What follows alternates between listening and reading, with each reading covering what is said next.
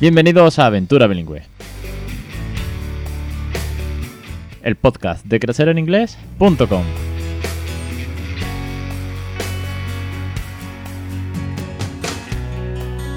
Capítulo 187, 16 de enero de 2020. Muy buenas, yo soy Alex Perdel y esto es Aventura Bilingüe.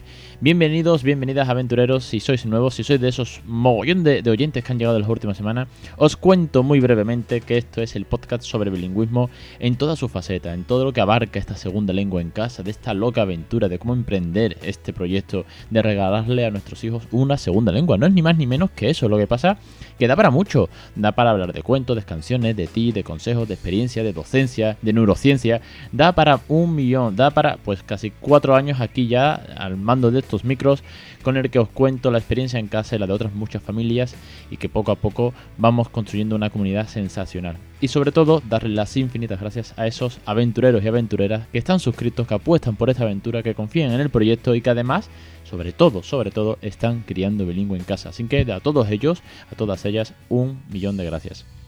Hoy arranco con la primera ronda de preguntas del 2020 a finales del año pasado, hice la última ronda de 2019, se quedaron preguntas en el tintero, luego hemos estado viendo el tema del evento, hablamos de la nativa en casa, como algunos han denominado eh, la fake native, y es que ha sido un programa pues que ha tenido unas descargas brutales, creo que el título era muy bueno. Y, sobre todo ha tenido muchas descargas y muchos comentarios. Me, habéis escrito desde el blog, me habéis escrito por, el formulario de contacto, por el contacto privado y prioritario que tienen los suscriptores, por privado de Instagram. Me habéis llegado casi por todos, por todos lados. Algún, algún WhatsApp ha habido también. Pero el caso es que es un capítulo que, bueno, pues que ha puesto de manifiesto eh, la experiencia real en casa, el cómo está funcionando esta fake native, vamos a llamarla así, la nativa entre comillas, y es que le está viniendo muy bien. Ayer vino, después de las vacaciones y el peque estaba, bueno, pues excited, como siempre le digo, por, esperarle por jugar con todo lo nuevo que habían traído los Reyes Magos. Lo jugó todo, al tren, al parking, a, a, la caja de los médicos, jugó a todo. Y era una gozada porque estaba hablando un montón de inglés. Dicho eso, vamos con la ronda de preguntas. Veréis, por un lado, eh, voy a aclarar que el tema del evento English and Families 30 de mayo Sevilla, que ya hemos sacado todos los emails, si falta alguno o alguien quiere más información que nos pregunte, lo trataremos en podcast específico y sobre todo a través de la cuenta especial, la cuenta oficial del evento y a partir de ahí iremos resolviendo dudas, porque algunos me habéis preguntado que si es virtual, que si no es virtual, que cuándo salen a la venta las entradas, que cuánto cuesta, que cómo va lo de la preventa, que cómo se puede colaborar, eh, que, qué significa colaborar o, qué, opciones de patrocinio o de stand, todo este tipo de cosas. Eso haremos programas especiales Miriam y yo, ¿vale? Obviamente este es un canal de divulgación y que además es el 50% del proyecto y aclararemos muchas dudas. Pero ahora toca las vuestras dudas sobre bilingüismo en casa. Dicho esto, arranco con las primeras, las primeras preguntas. De hecho, esta la he cogido de esta misma semana, del martes pasado, que me llegó por, por Instagram, por privado de Instagram, y me decían que cómo, que qué cursos de los que tengo en la plataforma, o porque me preguntaban muchas cosas acerca de los cursos y enfocaba en esta pregunta, pero en general, qué actividades, qué recursos, qué rutinas se pueden hacer para empezar, ojo, ¿eh? para empezar a criar bilingüe o para introducir el inglés, vamos a decirlo así, porque con, con, el caso en cuestión es muy difícil hacerlo muy radical. ¿Qué, recursos, qué rutinas, qué cursos tengo yo para niños, ¿vale? Para una mami que me escribe que tiene dos hijos, uno de cuatro años y otro de 18 meses. Claro, por, eso os digo que con cuatro años y con 18 meses, empezar a criar bilingüe, a mí, con el sentido común, con la naturalidad, la diversión y el cariño, que es lo que siempre os hablo, a mí me, me sería muy, muy radical empezarle a hablar mañana a las 9 de la mañana a mi hijo en inglés y no parara hasta el infinito. Creo que sería eh, cuanto menos complicado, ¿vale? Entonces le dije, mira, para mí me parece muy interesante que empecemos como siempre con las rutinas. Para el de 2 tienes... Mm, el de, los dos años tienes eh, aún más facilidad porque lo va a asimilar mucho mejor, porque está en un momento de descubrir maravilloso, porque está desarrollando el lenguaje. Ojo, no retrasa el lenguaje. Ya os remito al podcast de, que hicimos con la logopeda especialista.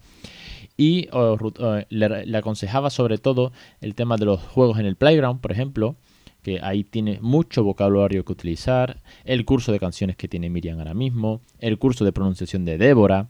Y para el mayor, para el de 4, le dije, mira, una cosa muy buena que puedes hacer, aparte de eh, verte los capítulos especiales de las lecciones acerca de la importancia de los cuentos, de qué tipos de cuentos se utilizan, no cuentos específicos, bueno, también los hay.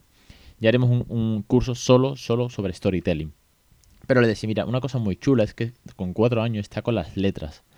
Y en la medida de lo posible, te puede servir, porque es que esta madre también era teacher, ojo, que, por eso se lo dije, el curso de Anabel de electroescritura.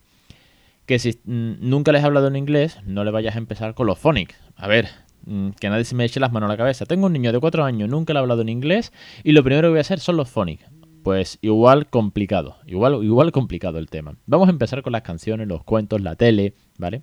Pero bueno, como también era mami y, perdón, también era teacher y además en infantil, me dijo, es que tengo niños de 4 y 5 años, ¿qué puedo, eh, cómo puedo empezar a meter más inglés? Porque ya daba inglés en el aula. Y dije, pues mira, lo de la lectoescritura de Annabel, con la cantidad de juegos y recursos, te puede funcionar muy, pero que muy bien.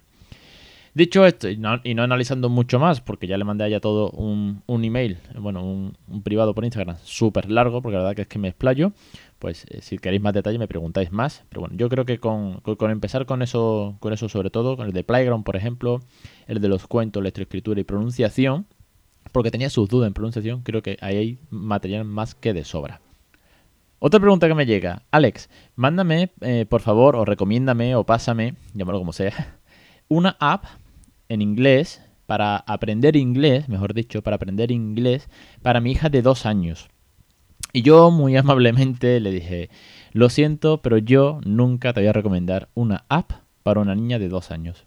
Quiero decir, no hay tecnología para dos años. No, no es recomendable. De esto doy mucha caña. Yo soy muy talibán con el tema.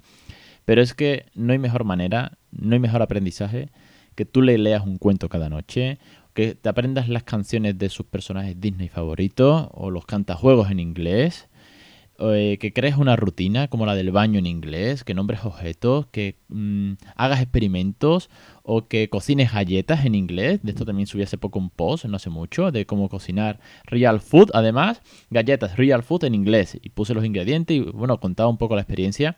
Quiero decir, es que no, es que yo me niego rotundamente a darle a mi hijo de cuatro años el móvil ni la tablet, ni nada. sí, es que no, es que ni lo huele. Y sabe lo que es, ¿eh? sabe que está ahí, pero también nosotros, mamá y papá, nos reñimos mutuamente cuando tenemos el teléfono cerca en la mesa. El teléfono no puede estar en la mesa, porque lo importante es que interactúe, que converse, que se exprese, que juegue, que imagine, que cree, que baile, que cante, que pinte. Y si además todo eso lo hace en inglés, su desarrollo será como el de un niño normal y no pegado a una pantalla. Lo siento, pero yo no recomiendo mm, apps para dos años. Sé que hay un mercado enorme, sé que hay muchísimas apps eh, para, para los peques en inglés. Es más, no os miento, yo he visto y me he bajado muchas para ver de qué palo son. No, solamente una se la puse a mi hijo una vez, porque era tema de, tema de Phonic y le causó rechazo. Quiero decir, como no sabe de qué va el móvil, pues mm, no, no. Quiero decir, la usabilidad de un niño que nunca ha cogido el móvil no, no era muy apropiada porque ya aprenderá a manejarlo y porque el móvil de a día de hoy... Hago unos topics, ¿vale? Pero es que eso que te dicen de... Es que si no, vas, no va a aprender digitalmente. Bueno, nosotros no teníamos móviles y hemos aprendido. Y de todas maneras, el WhatsApp de hoy o el Instagram de hoy, dentro de 5 años, será otro. Entonces, dentro de 5 años, lo que ha aprendido hoy ya no le sirve. Dicho esto, me paso a otra. Libros de bilingüismo. ¡Voilà! Esto me lo habéis preguntado varias veces, ¿de acuerdo? Me habéis preguntado varias veces por los libros eh, para criar bilingüe. Y es que aquí han venido varias autoras. Entonces, eh, el catálogo empieza a ser cada vez más amplio. Al principio había uno o dos, ¿vale? Y cada vez hay más libros. Cada uno es de una materia, cada uno es lo, abarca de una manera, cada uno se adentra más en el vocabulario, más en la experiencia personal, más en tarear las cosas que va haciendo el peque o los logros. Quiero decir, hay diferentes tipos. Es difícil, difícil mm, elegir uno. Yo no me quedaría con uno. Dicho esto, voy a sacar, me comprometo con vosotros a sacar un artículo, resumen de todos los libros que tengo en casa y además el enlace a todas las entrevistas que he hecho, porque todos los libros que yo tengo en casa han sido entrevistados aquí, todas las autoras. Con lo cual también, bueno, pues podéis escuchar su testimonio de cómo ellas lo han creado, el por qué lo han creado, el para qué funciona o para qué está recomendado o para qué punto de iniciación al bilingüismo está eh, orientado el libro. Si tengo que elegir, me quedaría con un par de ellos que son los que a mí me funcionaron más al principio. Si yo hace cuatro años hubiese conocido o, tuviese todas las opciones que hay ahora, pues no sé por dónde hubiese empezado, y menos si hubiese podido escuchar las entrevistas a las autoras. Pero a mí me sirvieron mucho el de Diana San Pedro, Baby English, y el de Aprender Inglés en Familia de Diane Lines. Esos dos para mí fueron referentes por cómo están estructurados. Pero es que, bueno, aquí ha venido Pilar, que es el que tiene de cómo criar a tu hijo eh, en dos lenguas. Perdón por el título, me he equivocado, pero lo hablo de memoria. Lo tengo en la estantería. Eh, que tiene es todo vocabulario. Esther de María de My Bilingual Corner, que es pues un poco de experiencia eh, suya y luego el ir chequeando, ir midiendo los logros.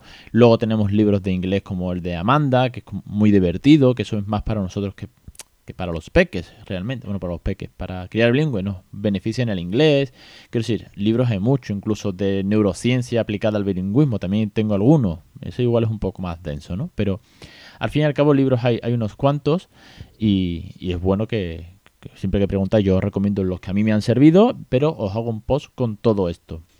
Luego, una pregunta general que me está llegando últimamente, como están llegando cada vez más suscriptores a aventureros, aventureras, vamos, me gusta más esa palabra que suscriptores, como están llegando más, como eh, el tráfico web está subiendo en, estos últimos meses, pues están llegando varias preguntas y por historias algunas veces las comparto, pero no creo que sea muy pesado, el tema de cómo funciona la suscripción.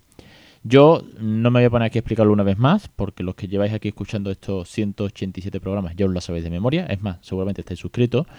Sino que os voy a dejar el enlace a las preguntas frecuentes, que es crecereningles.com barra FAQ la frequently question. Vale, el caso, que es que ahí viene todo muy, muy clarito, porque algunas veces me preguntáis, oye, ¿y cuándo me doy de alta? Luego, eh, ¿cómo pago todos los meses? ¿O cómo me doy de baja? ¿O qué periodo de permanencia? ¿O si tengo acceso a todo al mismo tiempo? ¿O es cada semana? O, en fin, todo ese tipo de cosas. ¿O para qué sirve el formulario de contacto prioritario? Coño, pues para eso, para contactar y que yo te responda antes que a otros. Pero bueno, dicho eso, os lo dejo enlazado. Y hoy no me voy a estirar más. Me quedo con algunas preguntas porque llevo casi 15 minutos. Me quedo con algunas preguntas en el tintero para otro día lanzar otra ronda.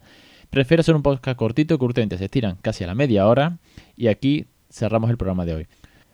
Pues lo dicho, no me, enrollo, más. Como os he dicho, hoy quiero hacer un, podcast cortito. Os espero la semana que viene en Aventura Bilingüe, el podcast de creceringlés.com.